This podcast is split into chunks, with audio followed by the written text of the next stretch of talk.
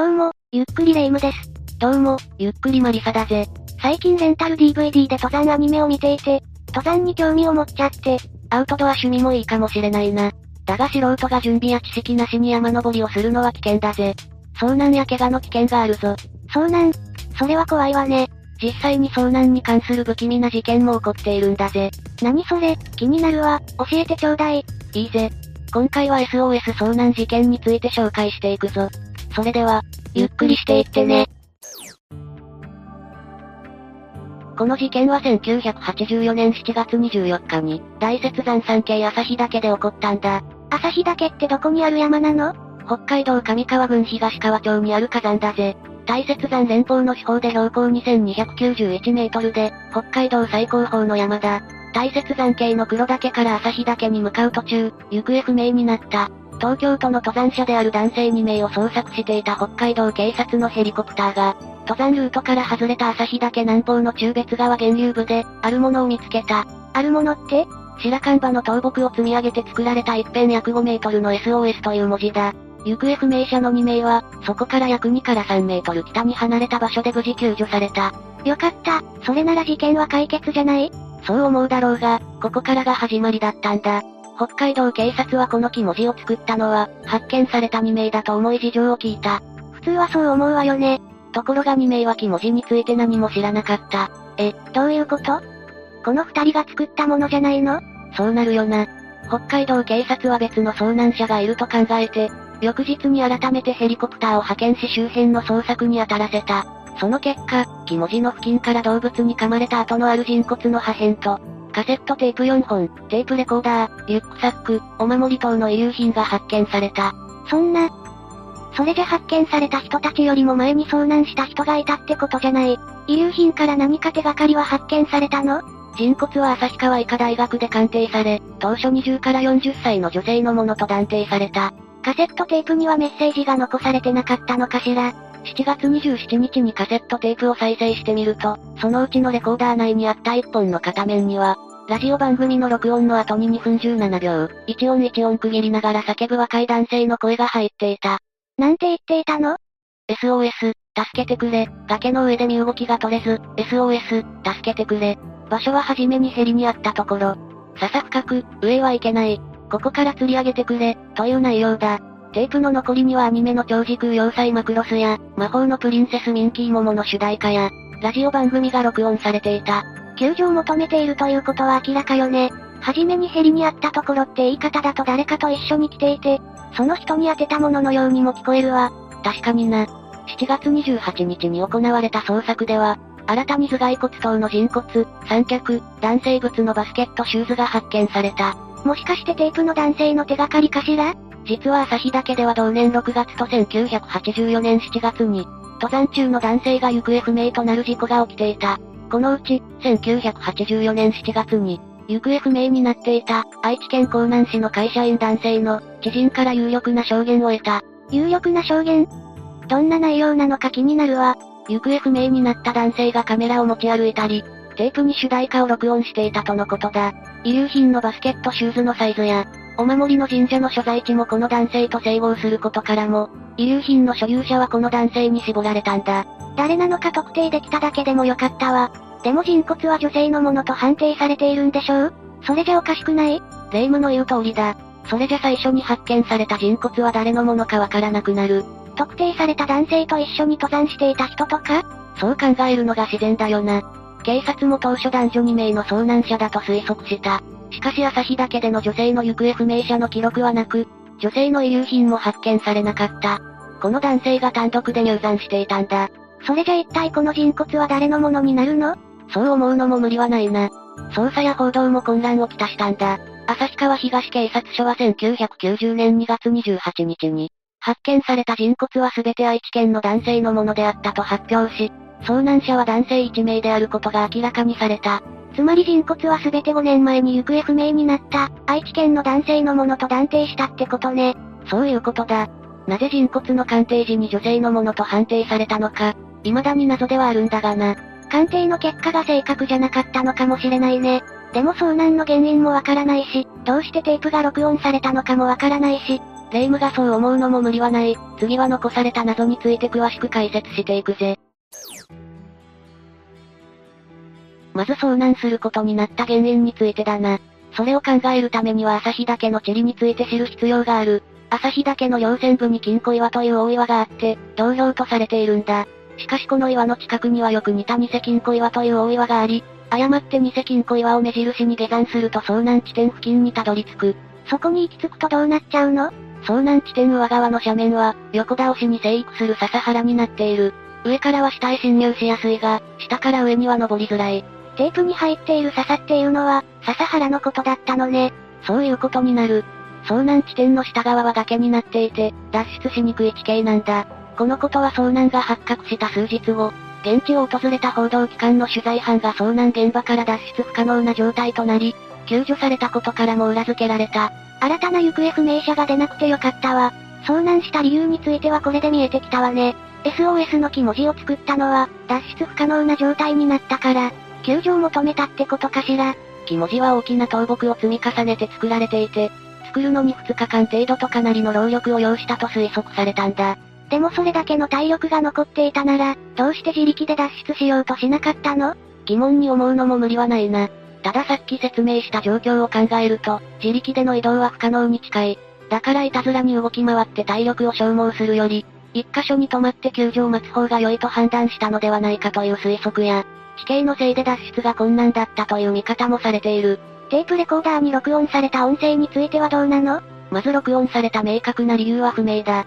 だから推測となってしまうんだが、身動きが取れなくなった遭難者が衰弱して声が出せなくなる前に、捜索隊に声が届くように録音したのかもしれない。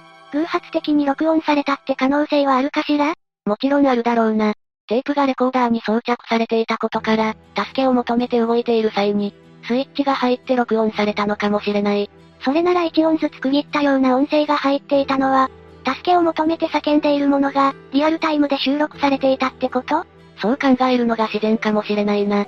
遭難した男性は周りに人がいないにもかかわらず、叫び声を録音していたんだ。音声の内容はさっき言った通りだが、その中には二度の中断や息遣い、山にこだまする声が聞こえていた。この推測を頭に入れた上で、テープの内容を聞いてみると、不気味さが増してしまいそうね。確かにそうだ。だが実はこの遭難者の自殺説も浮上しているんだ。え、どうして？有名なアニメである鉄腕アトムで、月に遭難し、月面に漂着した流木を使って、SOS を作ったエピソードがあるんだ。この遭難者はテープに当時有名だったアニメの主題歌を入れたテープを持ち歩いていたことから、今でいうアニメオタクだったと考えられる。そんな彼が鉄腕アトムの真似をするために、あえて山の中で SOS の木文字を作り、自殺をしたという説も噂されているが、真偽のほどは不明となっているぜ。なんだか知れば知るほど謎が解決するどころか、増えている印象すらあるわね。私も同感だ。一体この男性がどういった意図でテープを残したのか、自殺の意思があったのか、それとも遭難し脱出不可能となり、そのまま亡くなってしまったのか、謎が謎を呼ぶ一件となっていると言ってもおかしくない。この事件と似たような遭難事件について知ることができれば、SOS 遭難事件の真実が見えてくるかもしれないわ。確かにそうだな。それじゃここからは世界各国で起こった類似事件について紹介していくぜ。よろしくね、マリサ。まずは2012年ロシアで起こった遭難事件についてだ。トムスク州で森林火災の消火のために、飛行中の航空機が白樺の幹で作った SOS の文字を樹木体で発見した。そして付近にいた男女3名が無事救助された。彼らはコケモモを求めて、針葉樹林帯の奥深くに入り込み、道に迷ってしまったんだ。コケモモって何なの？ツツジカスの貴族の常緑小低木の植物だ。果実が食用で使われていて、酸味が強いことから、砂糖を加えてコンポートにされたり、ジュース、シロップにされるんだ。地元の人からしたらよく食べる果物みたいなものなんでしょうね。これを採集するために、森に入り込んでしまったということね。そうだ。3名は空からの救助を待つしかないと判断し、白樺を伐採して、ロシア語の SOS を作ったんだ。そして道に迷って5日目に救助された、ということだ。遭難時はむやみに動かないで助けを待つことは、登山者の常識となっているぞ。SOS 遭難事件も同じように、空からの救助の可能性を考えての行動だったのかもしれないわね。遭難説を有力視しようと思うなら、その考えで間違いないだろうな。他の事件もいくつか例として挙げようと思う。まずは2005年に、こちらも SOS 遭難事件と同じ旭岳で起きた遭難事件だ。旭岳って遭難する人が多い気がするんだけど、SOS 遭難事件が強烈な印象を残しているから、そう思うんだろう。詳細な説明をしていくぞ。2005年10月10日、北海道帯広市の自衛官の妻から、旭岳に行った夫が帰ってこない、と帯広署に届けがあったんだ。奥さんは気が気じゃないでしょうね。無理もないな。警察は捜索を開始したが、届け出当日には遭難者を発見することはできなかった。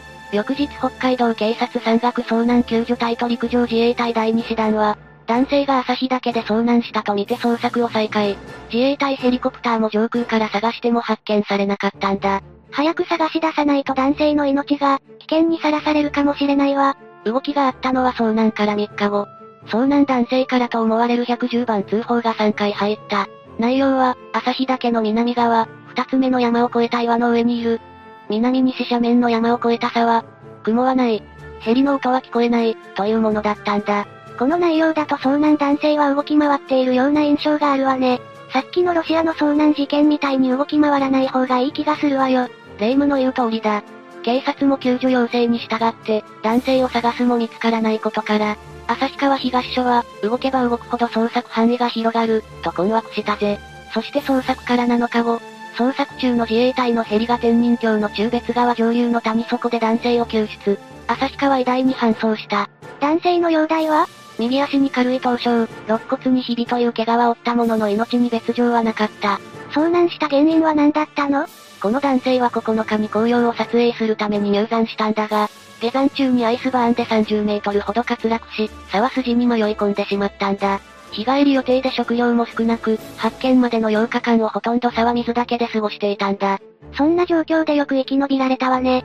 この男性は以前、自衛隊のレンジャーの資格を取る際に、少ない食料で数日間生き延びる訓練をしていたことから、この遭難で生き残ることができたと指摘されているぜ。以前のサバイバルの経験が役に立ったということね。すごいじゃない。とはいえ、普通の人間でできることじゃないから、もし遭難するようなことがあればロシアの事件同様、一箇所の場所から動かないことをお勧めするぞ。SOS 遭難事件といえばさっきも説明した通り、木文字が有名だが、2017年にはオーストラリアのスウィフト湾付近で、石を使って作られた巨大な SOS の文字が発見されたんだ。これも誰かが救助を求めて作ったものかしら？発見したヘリコプターの操縦士は、遭難者がいると考え、警察に通報。警察も調査したが付近に人間が活動した形跡はなかったという。じゃあ救助者は一体どこへ行ったの？最終的に警察は SOS は作られて、かなりの時間が経過していること。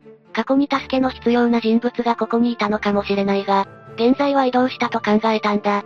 遭難した人がいないなら、それに越したことはないけど、人騒がせね。まあ、今後 SOS 遭難事件のように遺体や人骨、遺留品が出てきたら、状況が変わる可能性もあるから注目していきたいところではあるな。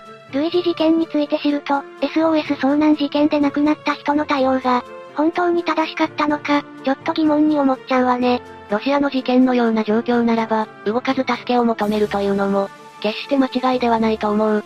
遭難した時に下山しようととりあえず、下に向かうのは間違っている。山で下に向かえば、沢や谷となることが多いからだ。そうなると尾根を目指して登るのが正解ということね。そうだ。遭難地点上部の斜面はテープレコーダーにもあった通り、横倒しに生息する笹原があり、登る体力が必要だったと考えると、尾根を目指すことはできなかったのかもしれない。上空が開けている遭難地点で待てば、救助も容易であると考えられるからな。それなら、SOS 遭難事件は意外と単純な事件だったのかしら？倒木で作られた SOS の文字やカセットテープの肉声、人骨の鑑定ミス等があったことから謎の多い事件とされてきた。だが実際は脱出不可能な場所での遭難だったことから、あえて下山せず SOS の文字を作った可能性が高いことから、単純な行方不明事件と考えられるな。こんな騒ぎになってしまうだなんて、亡くなった人からしたら思いもしなかったんでしょうね。最後に遭難してしまった時の対処法を教えておくぜ。野外で遭難した時には遭難信号を使用する。10秒に1回の割合で呼ぶ小笛を鳴らす、または何らかの大音響を立てるんだ。6連続後は1分間休み、これを繰り返すんだ。携帯電話やスマホで110番するのも忘れちゃダメよね。2005年の事件の遭難者のように動き回らないように気をつけてほしい。救助要請後はその場を動かず、電波の届く場所にいるべきだな。食料や水はどうしたらいいの？救助が来るまでは菓子類で上をしのぐといいが、塩辛いスナック菓子は厳禁だ。喉が渇いちゃうものね。キノコや野草はどうかしら？キノコは9割食用でない上、カロリーもないから食べない方がいい。もちろんよくわからないものは、口に入れるべきじゃないぞ。そうなのね。